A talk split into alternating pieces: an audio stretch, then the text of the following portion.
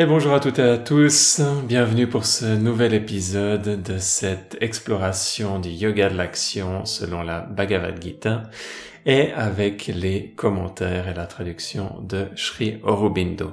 Donc on s'est arrêté après la première partie du quatrième chapitre. On va attaquer la deuxième partie de ce quatrième chapitre et continuer là-dedans, continuer à comprendre. La dernière fois, on avait parlé de l'avatar et on va continuer avec cette deuxième partie du quatrième chapitre qui est, elle, intitulée Le divin ouvrier. Et on commence avec un commentaire de Sri Aurobindo. Atteindre à la divine naissance, une nouvelle naissance qui divinise l'âme, la naissance à une plus haute conscience, et faire les œuvres divines à la fois avant d'être parvenu à cette divine naissance comme un moyen d'y atteindre, et après y être parvenu comme un moyen de l'exprimer, constitue donc tout le karma yoga de la Gita. Et là, on a une notion qui est très récurrente dans la, dans la spiritualité, cette idée de deuxième naissance, de renaissance. Il y a d'ailleurs tous ces, tous ces exercices rebirthing en anglais qui justement vont dans cette, dans cette idée. La traduction peut justement être renaissance. Et c'est aussi quelque chose qui est exprimé différemment dans différentes traditions, par exemple avec euh, le Christ, il y a cette idée d'une seconde naissance et puis où le Christ euh, dit ce qui est né de euh, la chair est chair et ce qui est né de l'esprit est esprit.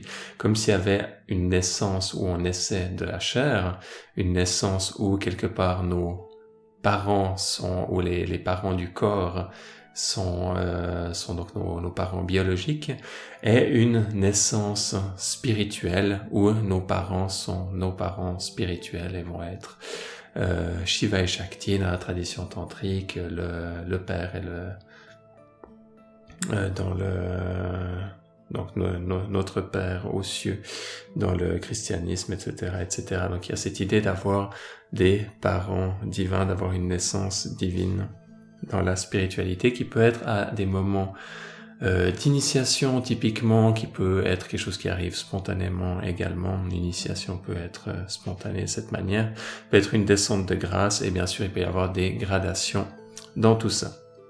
Continuons avec Sri Aurobindo. La Gita n'essaie pas de définir les œuvres par des signes apparents qui les rendent reconnaissables pour le regard extérieur, mesurable par la critique du monde. Elle renonce même délibérément aux distinctions éthiques habituelles par lesquelles les hommes cherchent à se guider à la lumière de la raison humaine. Les signes par lesquels elle distingue les œuvres divines sont tous profondément intimes et subjectifs.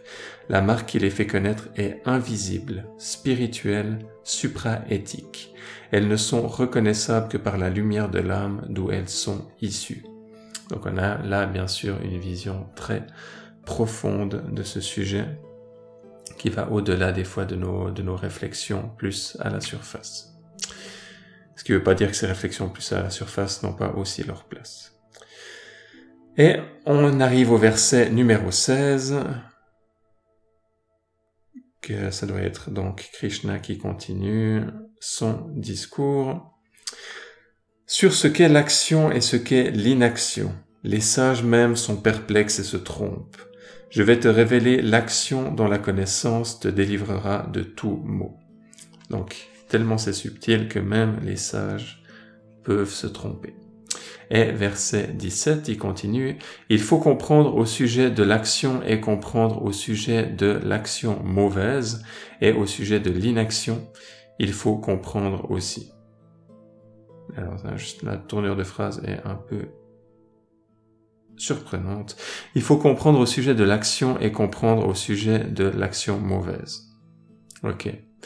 Et au sujet de l'inaction, il faut comprendre aussi enchevêtré et touffu est la voie des œuvres. Donc différents, différents domaines, l'action, la mauvaise action et enfin, l'action mauvaise et l'inaction. Trois choses différentes à comprendre. Et commentaire de Sri l'action dans le monde est comme une forêt profonde, Gahana, à travers laquelle l'homme chemine de son mieux. En trébuchant à la lumière des idées de son époque, des critères de sa personnalité, de son entourage, ou plutôt de nombreuses époques, de nombreuses personnalités de couches successives de pensée et d'éthique venues à travers bien des étapes sociales, toutes inextricablement mêlées, temporelles et conventionnelles, bien qu'elles se prétendent l'absolue et l'immuable vérité, empirique et irrationnelle bien qu'elles tâchent de singer la juste raison. Et finalement, le sage qui cherche au milieu de tout ça une base suprême de loi fixe et une vérité originelle se trouve obligé de soulever la dernière et suprême question. Toute action, la vie elle-même, ne sont-elles pas une duperie, un piège? La cessation de l'action, akarma. Donc souvent le a en sanskrit peut être mis devant un mot et, être sa négation, donc la cessation de l'action, akarma. Karma c'est l'action, akarma c'est la cessation de l'action. La cessation de l'action akarma n'est-elle pas le dernier refuge possible de l'âme humaine, lasse et désabusée? Mais, dit Krishna, sur ce point, même les sages sont perplexes et se trompent, car c'est par l'action, par les œuvres et non par l'inaction que viennent la connaissance et la libération. Alors quelle est la solution? Quelle est la sorte d'œuvre par lesquelles nous serons libérés des maux de la vie, de ce doute, de cette erreur, de cette affliction, de ces résultats mêlés, impurs, déconcertants de nos actions, même des plus purs et des mieux intentionnés, de ces millions de formes de mal et de souffrance et, Krishna continue, verset 18. Celui qui dans l'action peut voir l'inaction. Celui qui dans l'action peut voir l'inaction. Et qui peut voir l'action continuant encore dans la cessation des œuvres. Et qui peut voir l'action continuant encore dans la cessation des œuvres. Celui-là est parmi les hommes l'homme de raison vraie et de discernement.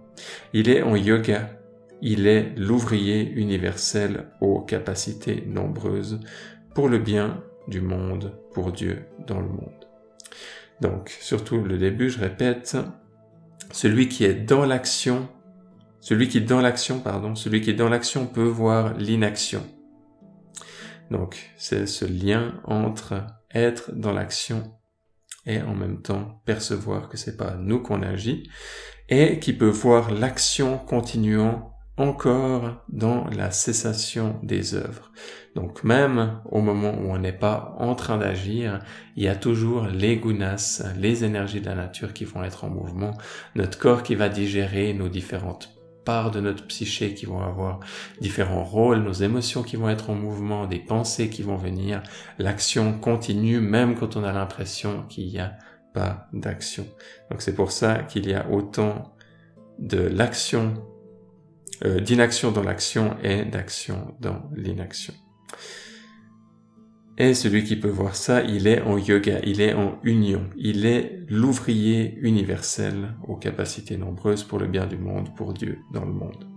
Et commentaire de Sri Aurobindo. La réponse, c'est qu'il n'est nul besoin de faire des distinctions extérieures, d'éviter aucun travail nécessaire au monde, de, mettre aucune limite, aucune barrière autour des activités humaines. Au contraire, toutes les actions doivent être accomplies, mais par une âme en yoga avec le divin.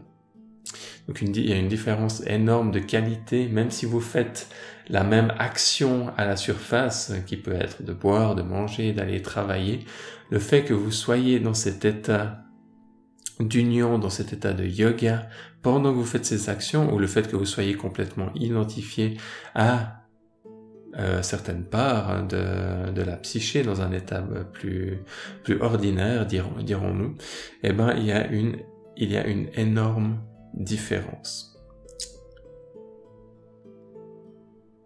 Au contraire, toutes les actions doivent être accomplies, mais par une âme en yoga avec le divin. À karma, la cessation de l'action n'est pas la voie.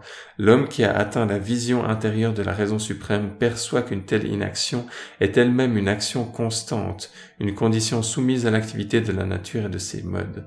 Le mental qui prend refuge dans l'inactivité physique est encore dans l'illusion que c'est lui et non pas la nature qui est l'auteur des œuvres.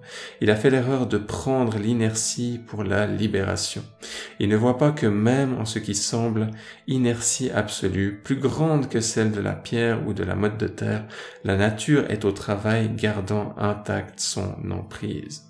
Au contraire, dans le flot même de l'action, l'âme n'est pas attachée à ses œuvres, n'en est pas l'auteur, n'est pas liée par ce qui s'accomplit. Donc lié, c'est ce terme de cette notion de lié au karma.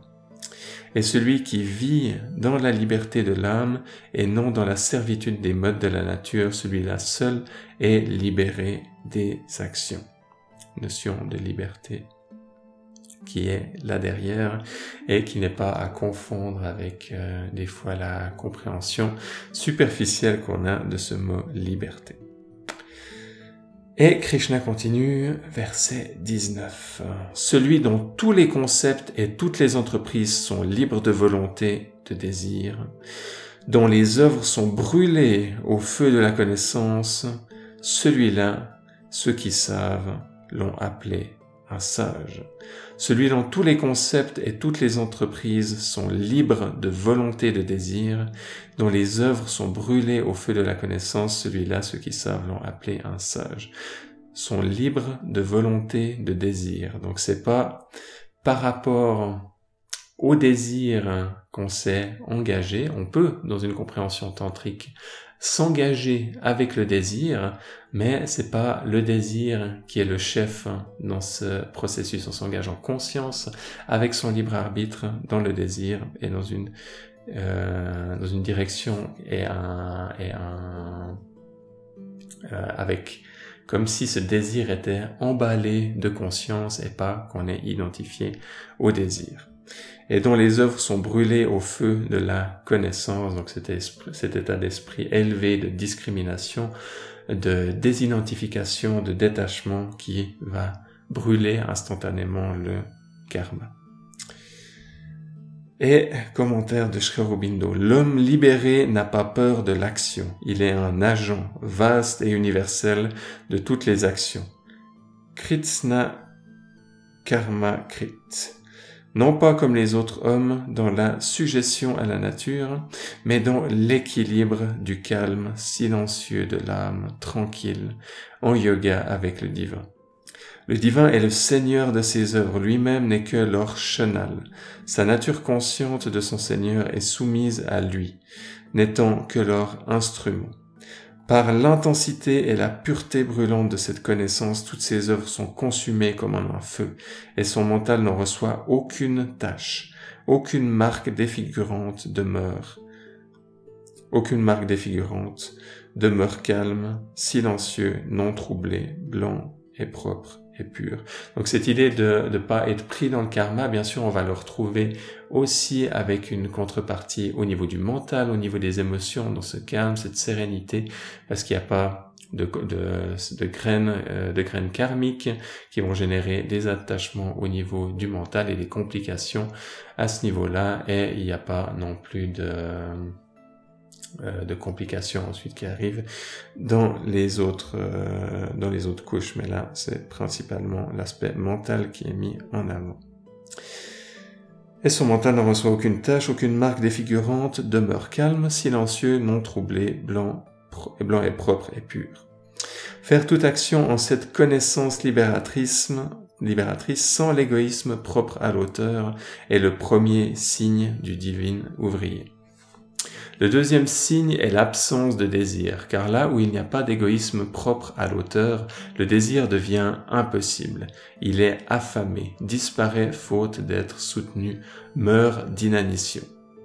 Et là, c'est une, une des manières de, de, de, tuer le, le désir ou d'aller au-delà du désir, c'est de ne pas l'alimenter, et encore une fois, il y a cette, euh, cette autre perspective que pour, on peut aussi transcender le désir en s'engageant consciemment dans le désir, mais ça nécessite des connaissances plus sophistiquées euh, pour pouvoir gérer tout ça.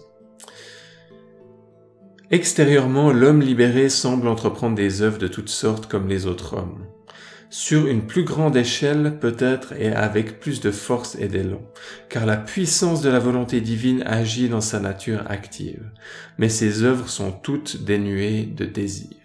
Il a abandonné tout attachement aux fruits de ses actions. Et là, bien sûr, on parle d'un cas, euh, d'un but vers lequel on veut, on veut tendre. C'est, c'est pas forcément là où on va, où on va, où on va être quand on va commencer à s'engager sur cette voie, mais petit à petit, on va grandir et on va tendre vers cet idéal. Donc il a abandonné tout attachement au fruit de ses actions. Or, quand on agit non pour le fruit, mais uniquement comme instrument impersonnel du maître des œuvres, le désir, ne peut trouver place. Pas même le désir de servir avec succès. Pas même le désir de servir avec succès. Donc on a, c'est, on peut avoir une personne qui a beaucoup de succès à l'extérieur, mais qui est extrêmement attachée à ce succès. Et dans le karma yoga, on cherche également un détachement et ça fait une grande différence et ça fait toute la subtilité de la pratique.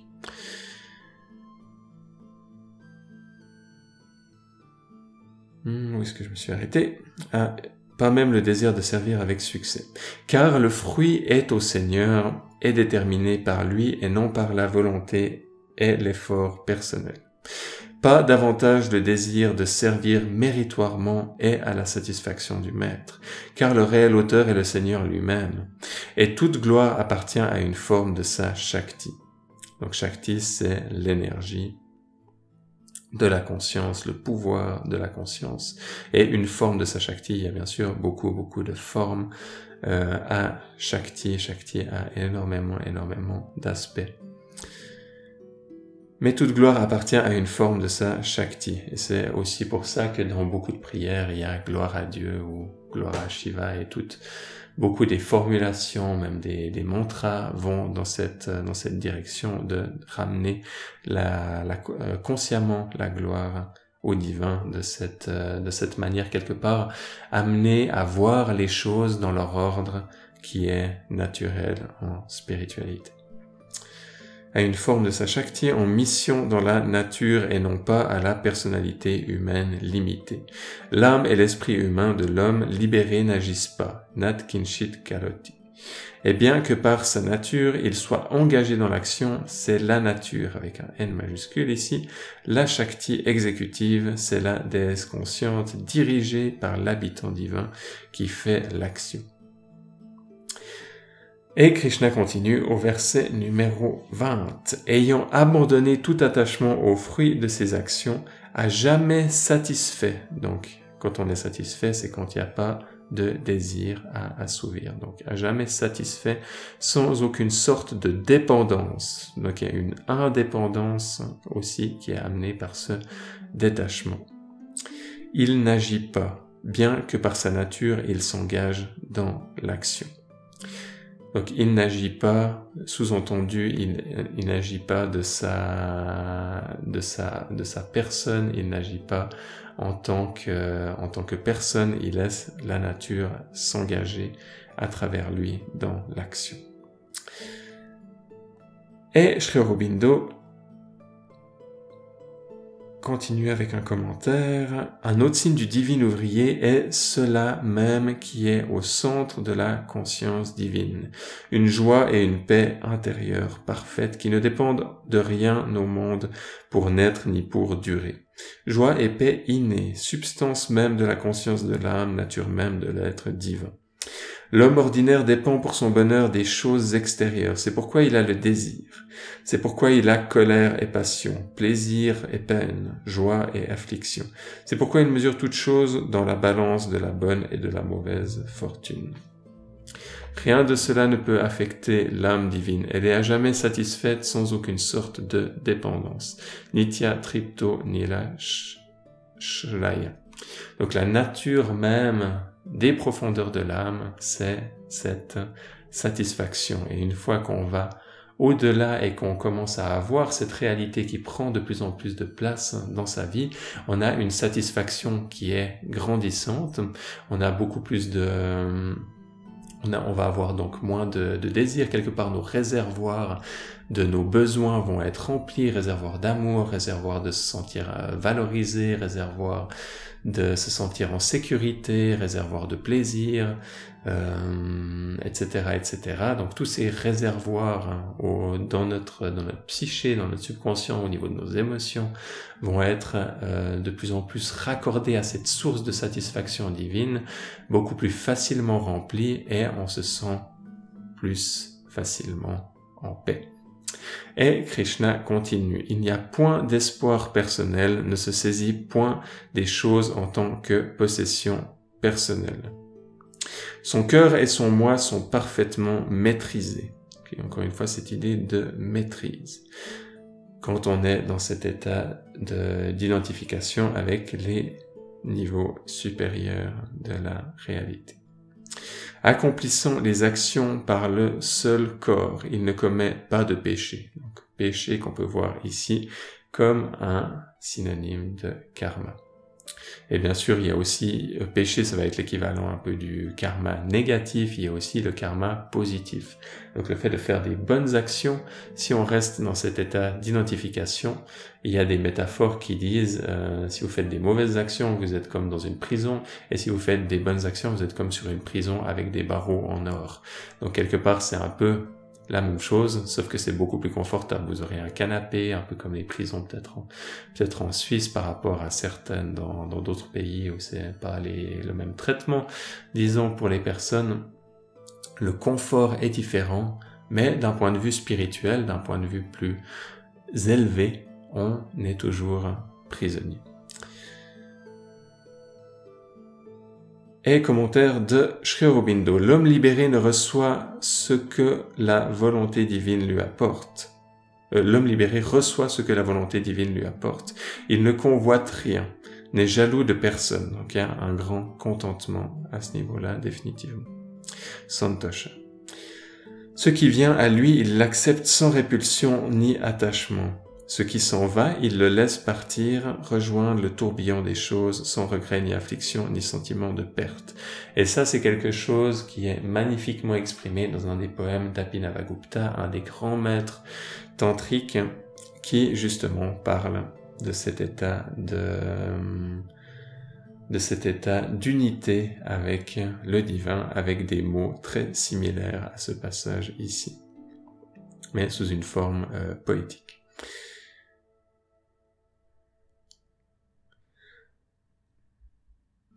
Donc il ne convoite rien et j'ajoute personne, ce qui vient à lui il l'accepte sans répulsion ni attachement, ce qui s'en va il le laisse partir, rejoindre le tourbillon des choses sans regret, ni affliction, ni sentiment de perte. L'action de l'homme libéré est en vérité purement physique, shariram kevalam karma, car tout le reste vient d'en haut, n'est pas engendré sur le plan humain, n'est qu'une réflexion de la volonté, de la sagesse, de la joie du Purushottama divin. C'est pourquoi l'homme libéré, n'insistant pas sur l'action et son objet, ne suscite en son mental et en son cœur aucune de ces réactions que nous appelons passion et péché. Car le péché ne consiste nullement en une action extérieure, mais en une, impure réaction de la volonté, du mental et du cœur personnel qui accompagne ou cause cette action. L'impersonnel, le spirituel est toujours pur, apapa vidam, et donne à tout ce qu'il fait sa propre inaliénable pureté. Cette impersonnalité spirituelle est le troisième signe du divin ouvrier. Le résultat de cette connaissance, de cette absence de désir et de cette impersonnalité est une égalité parfaite dans l'âme et dans la nature. L'égalité est le quatrième signe du divin ouvrier. Et on continue, verset numéro 22. Celui qui est toujours satisfait de ce qu'il reçoit, qui a franchi les dualités, qui n'est jaloux de personne, qui demeure égal dans l'échec et dans le succès, celui-là n'est pas enchaîné alors même qu'il agit.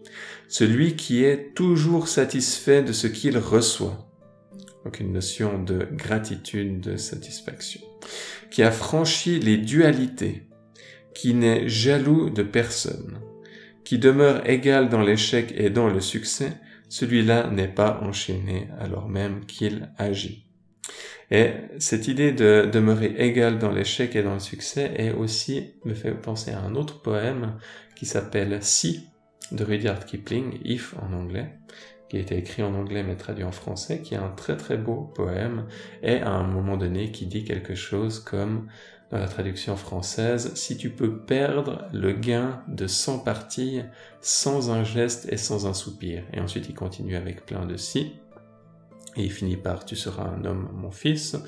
Bien entendu, on peut aussi euh, dire tu seras une femme, ma fille, cette idée de maturité qui est prise à ce moment-là. Et une des, une des notions qui était mise en avant dans ce poème, c'était cette égalité dans l'échec et dans le succès. Si tu peux perdre le gain de 100 parties sans un geste et sans un soupir. Imaginez, vous avez gagné 100 fois au casino. Si vous gagnez 100 fois de suite, vous pouvez être millionnaire ou ce genre de choses.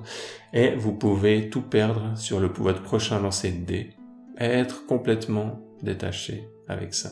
Ça veut pas dire que la situation est pas cocasse, ça veut pas dire que la situation est pas particulière et qu'il aurait peut-être mieux valu ne pas, ne pas jeter ce dé, mais si vous êtes dans un état complètement détaché, vous n'êtes pas touché par ce karma et vous êtes en paix à l'intérieur de vous. Vous êtes en état d'union avec le Dieu. Et commentaire de Sri Aurobindo. Les événements heureux et les événements malheureux d'une si complète importance pour l'âme humaine, sujette au désir, sont accueillis avec égalité par l'âme divine, sans désir, puisque leur courant mêlé élabore les formes toujours plus amples de l'éternel bien. L'âme divine ne peut être vaincue puisque pour elle, tout est en marche vers la divine victoire dans le Kurukshetra. Donc Kurukshetra, je vous rappelle, c'est le champ de bataille sur lequel on est, sur lequel il y a tout ce discours qui est en train de se passer avant qu'il y ait la guerre. Donc c'est un, un discours qui prend, qui prend son, qui prend son temps dans cette période de l'histoire, mais qui est aussi symbole, qui a, il y a aussi toute une symbole par rapport à cette, à cette guerre, comme on avait parlé plus tôt dans la, dans cette série. L'âme divine ne peut être vaincue puisque pour elle tout est en marche vers la divine victoire dans le Kurukshetra de la nature, Dharmakshetra Kurukshetra. Le champ des actions qui est le champ du Dharma en évolution, puisque chaque phase du conflit a été voulu et tracée par la préscience du maître de la bataille, seigneur des œuvres et conducteur du Dharma. Et on continue avec le verset numéro 23. Et on arrive gentiment à la fin de ce, cette deuxième partie qui était assez courte, mais la troisième partie, vu qu'elle est assez longue, je pense qu'on va s'arrêter là pour aujourd'hui. Donc, 23e et dernier verset pour cette deuxième partie. Quand un homme libéré, délivré de tout attachement, le mental, le cœur et l'esprit fermement fondés sur la connaissance de soi, fait les œuvres comme sacrifice, encore une fois cette notion de sacrifice, toute son activité se dissout. Quand un homme libéré, délivré de tout attachement, le mental, le cœur et l'esprit fermement fondés sur la connaissance de soi, fait les œuvres comme sacrifice, toute son activité se dissout. Et commentaire de Sri sa libération ne l'empêche nullement d'agir. Donc c'est pas parce qu'il est libéré, c'est pas parce qu'il a atteint euh, l'illumination qu'il va se retirer du monde, c'est pas pas pour ça qu'il va aller à ce moment-là se, dans une grotte et puis dire voilà moi j'ai fait mon truc, maintenant je vous laisse tranquille. Non, il reste engagé dans l'action à ce à ce moment-là et euh, ses actions vont se faire à partir de ce niveau de conscience. Sa libération ne l'empêche nullement d'agir, seulement il sait que ce n'est pas lui qui est actif, mais les modes, les qualités de la nature, les trois gunas. Cette supériorité de l'âme calme observant ses actions, mais non point engagée en elle, c'est Traiguna Titya. Donc Traiguna, on a cette notion de guna qui est également qui est dans ce mot. Cette supériorité de l'âme calme observant ses actions, mais non point engagée en elle, c'est Traigonatitya, est aussi un signe éminent du divin ouvrier. En elle-même, cette idée pourrait conduire à une doctrine du déterminisme mécanique de la nature, du parfait détachement et de l'entière irresponsabilité de l'âme. Mais la Gita évite cette erreur d'une conception incomplète par la lumière de son identité superthéiste du Purushottama. Donc on pourrait avoir cette, euh, cette idée qu'on est complètement euh, qu'on est complètement détaché et donc du coup nos actions n'ont n'ont aucune sorte d'importance et donc on est complètement irresponsable de tout ce qui de tout ce qui se passe. C'est juste la nature qui agit à travers euh, au travers de nous. Et on a cette euh, cette notion que cette compréhension là est euh, est incorrecte et, et superficielle, ne prend pas en compte. Et le fait que ça va, ça va être euh, le divin qui va venir s'engager dans les actions en inspirant la, la nature et va nous permettre d'avoir cette connexion profonde avec les gens, avec les différentes, les différents êtres et de pas sombrer dans un état d'indifférence qui d'un point de vue psychologique est plus une part de la psyché qui va comme créer un mur entre nous et l'extérieur hein, qui va qui va bloquer les énergies et empêcher l'empathie et la compassion de de s'installer. Mais tandis que au niveau au niveau d'un détachement euh, d'un détachement pur il va euh, il va justement pas y avoir cette euh, cette part au niveau de la psyché ou même si si elle est présente elle va gentiment pouvoir être purifiée et intégrée à travers les euh, le fait que la personne s'engage dans ses propres processus et définitivement ça va favoriser le développement de euh, la prise de responsabilité euh, et de la de l'empathie et de la compassion. Fonder les œuvres dans l'impersonnel est un moyen de se débarrasser de l'égoïsme propre à l'auteur. Mais la fin est d'abandonner toutes nos œuvres à ce grand Seigneur de tout, Sarva Bhuta Maheshvara, ta conscience identifiée avec le moi, m'abandonnant toutes tes actions, libérées d'espoir et de désir personnel de la pensée, de je et de mien, libéré de la fièvre de l'âme, combat, agit, fait ma volonté dans le monde. Le divin suscite, inspire, détermine l'action entière. L'âme humaine impersonnelle dans le Brahman est le silencieux et pur chenal de sa puissance. Cette puissance la nature exécute le divin mouvement. Telles et seulement telles sont les œuvres de l'âme libérée, Muktasya Karma. Mukta qui est la libération. Muktasya Karma. Car elle n'agit en rien par initiative personnelle. Telles sont les actions du Karma Yogin accompli. Elles s'élèvent hors d'un esprit libre et disparaissent sans l'altérer, telles des vagues qui s'élèvent et disparaissent à la surface de consciente à la surface de consciente, d'immuable profondeur, à la surface de la conscience, j'imagine, d'immuable profondeur. Donc on arrive à la fin de ce, cette deuxième partie du quatrième chapitre. On va s'arrêter là parce que la prochaine partie, il y a une vingtaine de versets et ça risque de nous prendre bien une heure, donc ça va nous faire un épisode un peu plus court pour aujourd'hui. Et la prochaine fois, on va replonger dans le sacrifice et aller encore plus loin dans la troisième partie du quatrième chapitre. Comme d'habitude, je vous remercie énormément pour votre présence, participation à cette série, à ce podcast, euh, cette... Euh, enregistrement et euh, ça me fait énormément plaisir d'avoir aussi vos, vos retours, vos questions sur la, sur la série et de pouvoir vous partager tout ça. Et je vous dis à tout bientôt. Au revoir.